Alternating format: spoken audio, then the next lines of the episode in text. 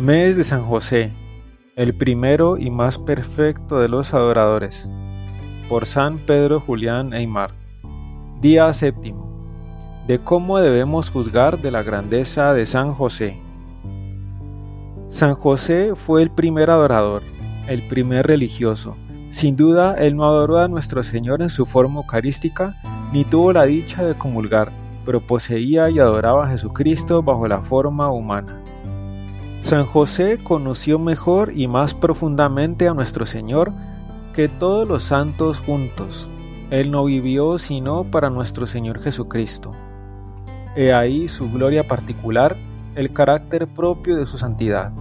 En eso cabalmente debe ser nuestro modelo y eso es precisamente lo que constituye su incomparable grandeza.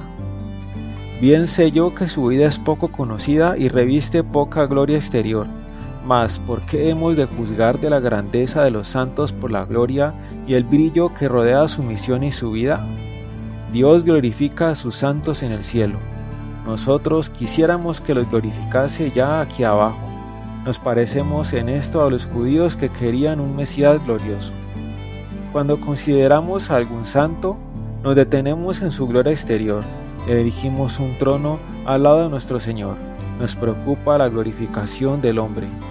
Bueno es, sin duda, exaltar los dones de Dios en sus santos, pero hay en eso un secreto pensamiento de comparación, un poco de egoísmo, un cierto deseo que se desliza entre nosotros para llevarnos a servir al Señor con la mirada de llegar a ser a nuestra vez grandes y gloriosos.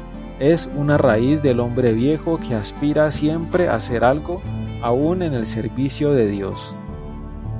Es preciso juzgar de los santos en Jesucristo.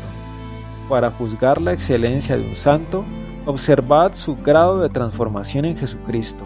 Haciendo así, lo colocamos en su centro y en su fin. Volvemos el rayo al sol que lo envía. No nos limitamos entonces a glorificar tan solo al hombre o los dones de Dios, sino que glorificamos a Jesucristo mismo, autor de toda santidad, puesto que no tanto viven de Jesucristo los santos, como viven en ellos Jesucristo, según el decir de San Pablo. Ya no soy yo quien vive, sino Jesucristo que vive en mí. Al admirar cuánto se aproximó San José a nuestro Señor y cuán perfectamente se transformó en Él, comprenderemos su verdadera grandeza, su verdadera santidad. Esta será nuestra ocupación durante todo el mes. Consideraremos cada día en particular una de las gracias de San José y encontraremos en él el adorador más perfecto, enteramente consagrado a Jesús, trabajando siempre cerca de Jesús, teniendo Jesús por fin de sus virtudes y de su vida. En esto debe ser nuestro modelo y debe nuestra vida inspirarse en la suya.